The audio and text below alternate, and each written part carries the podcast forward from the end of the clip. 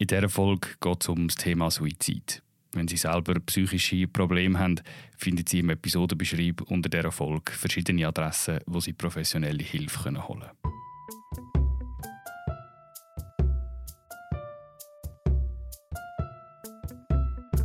Das medizinische Modell sieht nur die psychischen Erkrankungen als Ursache einer suizidalen Krise oder von einem Suizid. Und das ist einfach völlig falsch. Es ist nicht Depression, sondern es ist der Mensch, der handelt.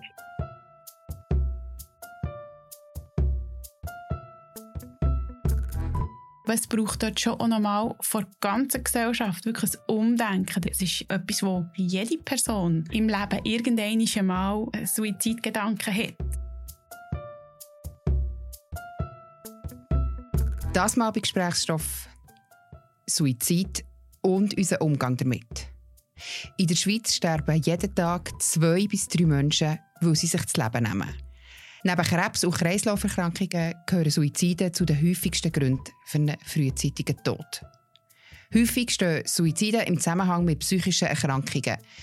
Und sie haben immer immense Folgen für die Angehörigen. Das alles macht es uns immer noch sehr schwer, über das Thema Suizid zu reden. Bei Gesprächsstoff, im Podcast von Bund und Berner Zeitung, machen wir es trotzdem oder genau darum. Schweizweit sinkt die Suizidrate zwar seit 20 Jahren kontinuierlich, seit der Corona-Pandemie stagniert die Entwicklung aber. Und dazu kommt, Psychiatrien die sind am Anschlag, auch im Kanton Bern gibt es Engpässe und Platzmangel. Was passiert mit Betroffenen in dem Moment, wo sie beschließen, sich das Leben zu nehmen? Was muss sich im Umgang mit dem Thema Suizid ändern? In der Gesellschaft, bei der Medizin und auch in Unternehmen? Und wie versuchen Anlaufstellen, Betroffenen zu helfen? Das erzählt uns heute Jessica King aus dem Kulturressortverbund UBZ, was sich mit dem Thema beschäftigt hat. Und Daniela Humbel von der dargebotenen Hand, auch bekannt als Telefon 143. Mein Name der ist Sibyl Hartmann. Und ich bin der Noah Fendt. Im Fünfjahresdurchschnitt hat die Schweiz eine Suizidrate von 11,9. Das heisst, auf 100.000 Einwohnerinnen und Einwohner gibt es im Schnitt 11,9 Menschen, die sich das Leben nehmen. Die Zahlen stammen vom Schweizerischen Gesundheitsobservatorium und sie beziehen sich auf einen Zeitraum von 2017 bis 2021. Der Kanton Bern der liegt leicht über dem Durchschnitt. Hier liegt die Suizidrate bei 12,9 pro 100.000 Bernerinnen und Berner. Das sind vielleicht so die wichtigsten Zahlen. Als Basis würde ich sagen, langt das im Moment, um uns jetzt zu fragen, was das für uns als Gesellschaft bedeutet. Und für das hast du, Sibyl, mit der Jessica King geredet. Sie ist Redaktorin im Kulturressort bei Bund und Berner Zeitung. Wir in der Medienbranche, wir berichten eigentlich wegen dem sogenannten Nachahmereffekt nicht über Suizide. Und das ist auch so im Pressekodex festgehalten. Und es ist auch so, dass die meisten Redaktionen in der Schweiz sich wirklich daran halten. Jessica, wie geht man an so ein heikles Thema her? Eine der wichtigsten Sachen, die man wissen muss, ist, dass wir nicht über Suizidmethoden sollten berichten Vor allem nicht, wenn wir über persönliche Geschichten berichten. Es hat schon x Fälle gegeben, wo man weiß, dass bekannte Leute sich das Leben genommen haben. Man hat über das berichtet und auch gesagt, wie sie sich das Leben genommen haben. Und dann in den Wochen nachher haben sich diverse andere Leute auf dem Weg auch suizidiert. Also das heißt, man man hat da rechte Verantwortung, man muss aufpassen, was man schreibt und wie man das schreibt. Und wichtig ist auch, dass man die andere Seite der Realität zeigt. Also, dass man nicht nur über Leute berichtet, die in so einer persönlichen Krise ist und sich vielleicht versuchen oder äh, sich das Leben zu nehmen oder das auch machen, sondern dass man auch über Leute berichtet, die aus so einer Krise herauswachsen, die eine, eine Lösung für sich finden, eine andere Lösung als ein Suizid. Und dass man so kann zeigen kann, wie der Umgang auch kann aussehen mit dem. Jetzt hast du bei dieser Berichterstattung nochmal eine andere Perspektive gewählt. Du hast mit einer Fachperson geredet, und zwar mit dem Konrad Michel. Wer ist er? Der Konrad Michel ist ein Berner Facharzt für Psychiatrie und Psychotherapie. Er hat sich sein ganzes Leben lang eigentlich mit dem Thema Suizid beschäftigt, hat nicht nur sehr viele Leute behandelt, er hat unter anderem auch in der UPD Bern, also in der in Akutkliniken geschafft, sondern er hat auch ähm, zu dem Thema geforscht, sehr, sehr lang. Er hat mit Hunderten von Leuten geredet, die einen Suizidversuch überlebt haben, hat versucht herauszufinden, warum haben sie das gemacht, was ist der Auslöser gewesen, wie haben sie sich gefühlt dabei und so weiter.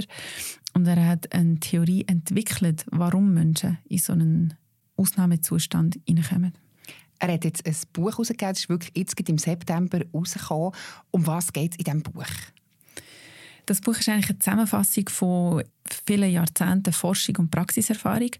Er berichtet von vielen Patientinnen und Patienten, auch sehr berührende, sehr ausführliche Geschichten von ihnen und erzählt auch zum Beispiel von Realisationen, die er gemacht hat. Zum Beispiel, dass er als junger Arzt, dort war er in England, erzählt er, wie er zum ersten Mal erlebt hat, wie ein Patient von ihm sich erfolgreich das Leben genommen hat, was das mit ihm gemacht hat.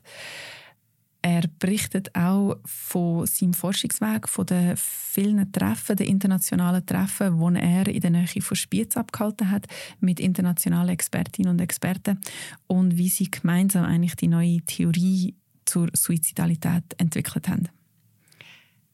Und das ist, oder das ist einer von seinen Kritikpunkten, dass er sagt, der Suizid in der Schweiz, oder eben nicht nur in der Schweiz, sondern auch in der ganzen Welt falsch verstanden wird. Wir hören schnell rein, wie er das selber beschreibt. Das ist tatsächlich so, dass ich ganz klar der Meinung bin und wenn ich da den Leuten zulasse, die über andere reden, die sich das Leben genommen haben, dass in der Schweiz die Meinung vorherrscht, der Suizid ist die Freiheit von jedem Einzelnen. Ich muss aber kurz sagen, es geht mir nicht nur um die Schweiz, es geht auch um das Ausland, wo generell keine vernünftige Vorstellung herrscht, was im suizidalen Mensch abläuft. Und das Entscheidende ist, dass ich und meine Kollegen in all diesen Hunderten von Interviews mit Leuten, die einen Suizidversuch haben gemacht ganz klar immer wieder haben gehört, im akuten suizidalen Zustand sind die Leute in einem Ausnahmezustand, wo sie nicht mehr rational können denken Und vielleicht werde ich noch anfügen, ich tue ganz klar unterscheiden, Suizidgedanken, die sind relativ häufig in der Bevölkerung. Aber dass es nicht so weit kommt, dass jemand wirklich handelt, das ist ein anderes Kapitel. Und wie gesagt, dort muss man das wissen, dass die Leute in diesem Ausnahmezustand nicht mehr in der Lage sind, abzuschätzen, was das für Auswirkungen für ihr Leben und für die Angehörigen hat, wenn man sich das Leben nimmt. Abgebrochen sagt er, Suizid ist kein freier Entscheid, sondern eben, es ist der psychische Ausnahmezustand, wo einem dazu bringt, man ist fremdgesteuert, man kann nicht mehr rational denken, auch nicht, was, wie das für die Angehörigen wird sein. Was hat er dir erzählt? Wie kommt man überhaupt in diesen Ausnahmezustand hinein? Ja, er sagt, das ist eigentlich immer ein, äh, hat immer einen persönlichen Auslöser und der Auslöser hat viel mit Scham und Schmerz zu tun.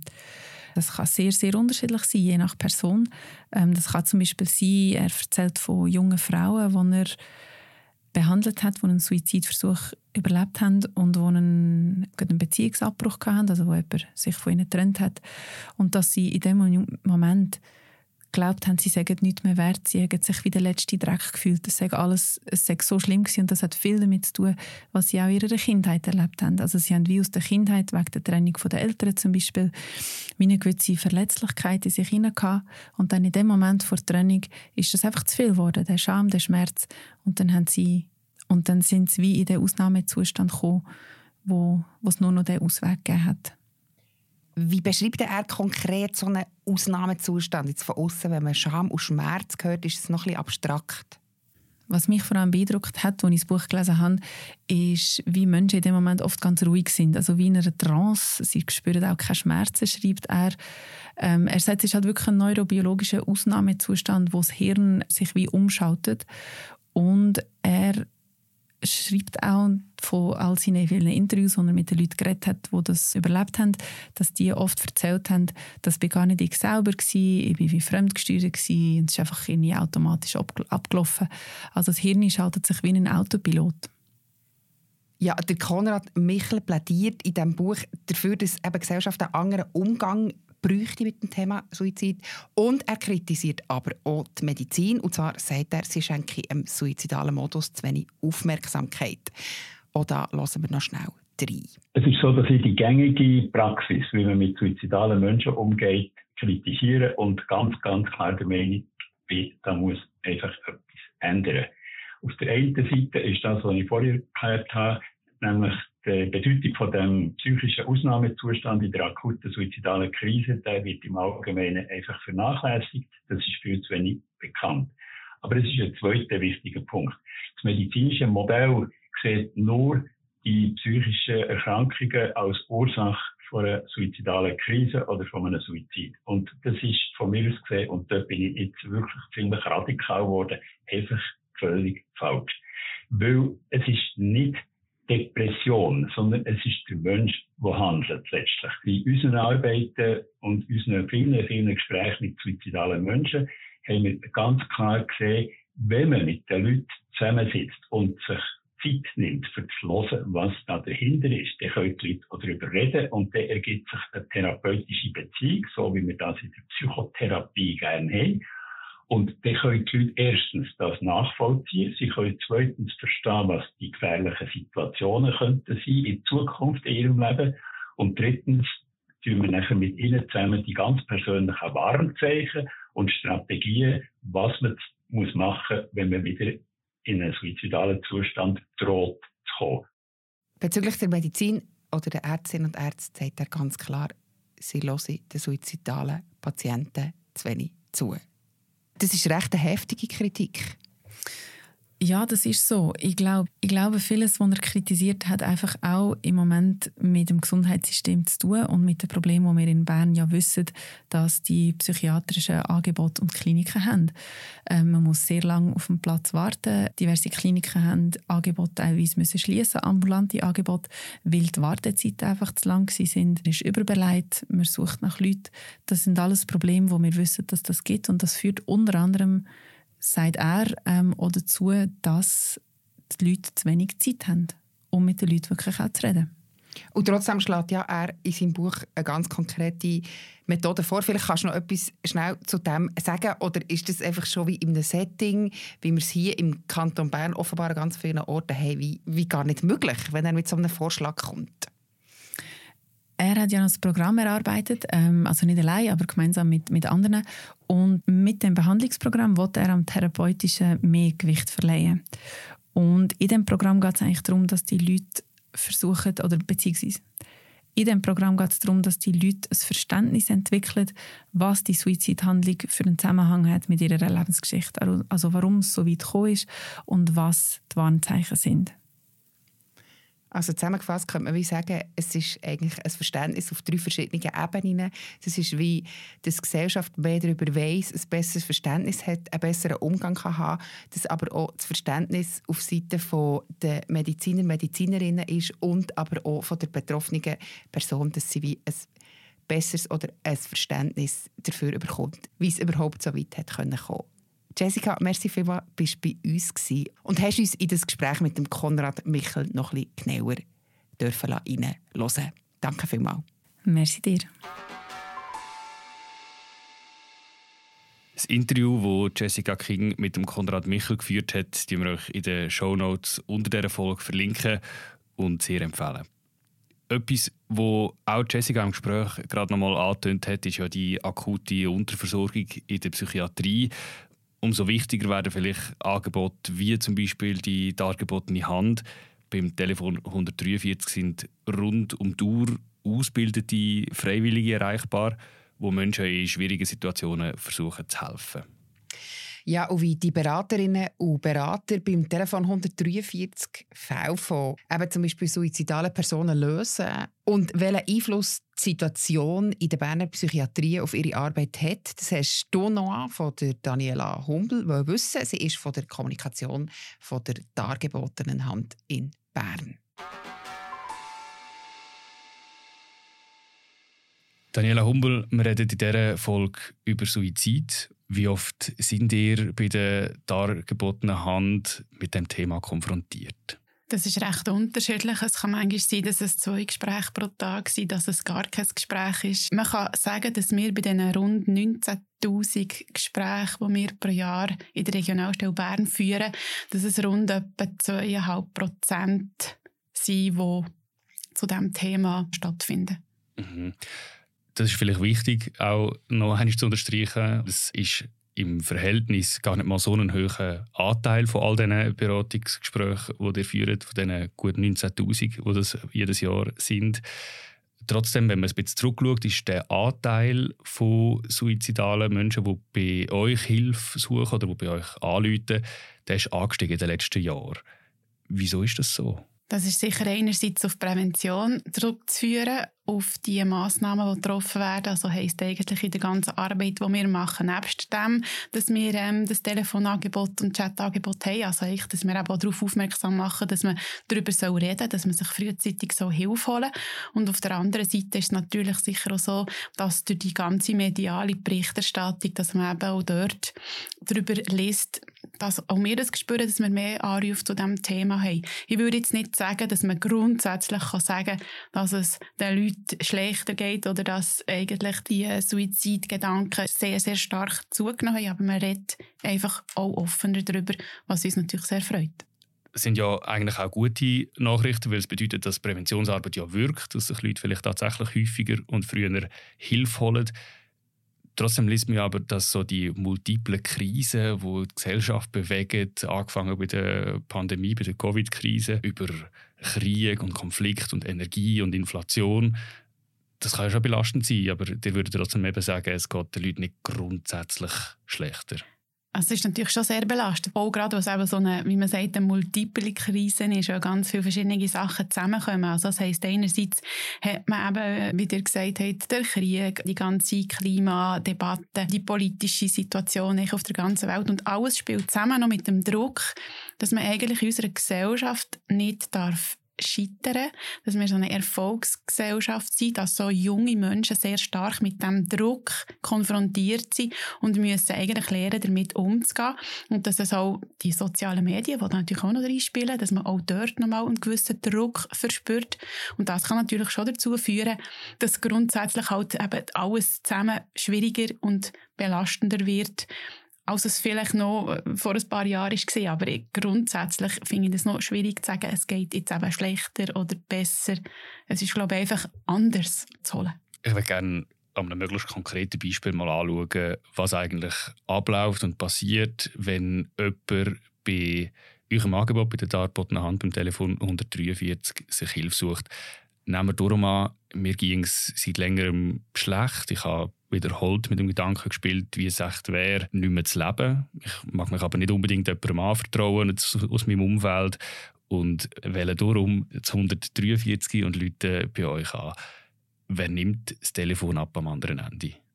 Bei uns sind es sehr gut ausgebildete Freiwillige. Das heisst, es sind keine Fachpersonen, sondern es sind freiwillige Mitarbeitende, die während einem acht- bis neunmonatigen internen Ausbildungskurs zu verschiedenen Themen geschult werden und so nachher die Telefon zu unterschiedlichsten Themen, wie eben auch das, was ihr geschildert habt, dann können abnehmen Jemand von Ihren BeraterInnen nimmt also das Telefon ab.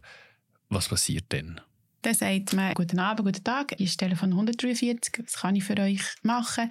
Häufig ist nachher, habt ihr ein bisschen Zeit. Ja, wir haben Zeit zum Reden, natürlich. Und dann probiert man nicht zu drängen, einfach zuerst mal hören, was kommt von dieser Person. Manchmal kommt immer mehr, mehr, mehr. Eben, dann hört man, ja, mir geht es nicht so gut, mir geht es schon länger nicht so gut. Ich habe mir auch schon überlegt, wie wäre es aber äh, ja, nein, ich habe es doch nicht weitergetragen.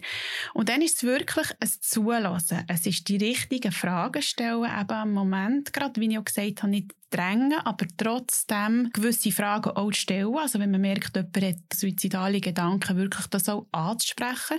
Ja, hat er schon mal überlegt, vielleicht, äh, was er machen oder warum wettet er denn nicht mehr leben. Also, dass man wirklich dem ein bisschen ohne zu drängen auf die Spur geht, sage ich jetzt mal. Dass man aber trotzdem sehr empathisch da ist, also dass man anders als vielleicht eine Fachperson, die nachher wie auf eine Diagnose aus will, wirklich probiert zuzulassen, da zu sein, aufzufahren, mit dieser Person zu schauen, was braucht sie in diesem Moment. Anders als in einer Akutsituation. In einer Akutsituation ist das natürlich anders. Also eine akute Situation könnte zum Beispiel sein, wenn ich mir schon drei Packungen Tabletten gekauft habe, die liegen neben mir auf dem Tisch und ich bin in meiner Verzweiflung fest entschlossen, die jetzt dann alle zu schlucken.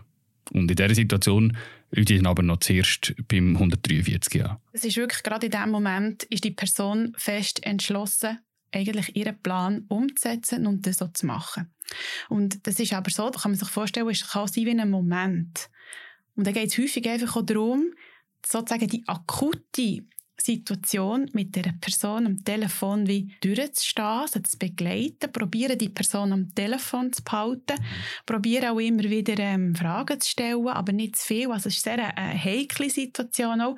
Und dann, was natürlich auch immer etwas ist, was man probiert zu machen, ist das äh, in diesem Fall die Medikamente, dass man probiert, dass die Person die Medikamente fortschießt, dass man sich in einen anderen Raum begibt, dass man sich wie von dem Gefahren gut entfernt und dass man eigentlich wie kann probieren, die akute Situation mit dieser Person zu überstehen. Das kann eine halbe Stunde sein, das kann drei Viertelstunde sein, das kann eine Stunde sein. Mhm. Ähm, das ist unterschiedlich und das ist wirklich eine sehr intensive Zeit für beide. Moment. Man hat das am Anfang des Podcasts schon gehört. Äh, Psychiatrien in der Schweiz die sind stark ausgelastet. Das merken ihr auch nicht mehr?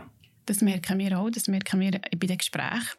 Wir haben natürlich viele Leute, äh, die anrufen, auch immer wieder das äußern und sagen, dass halt einfach sie kein passendes Angebot finden.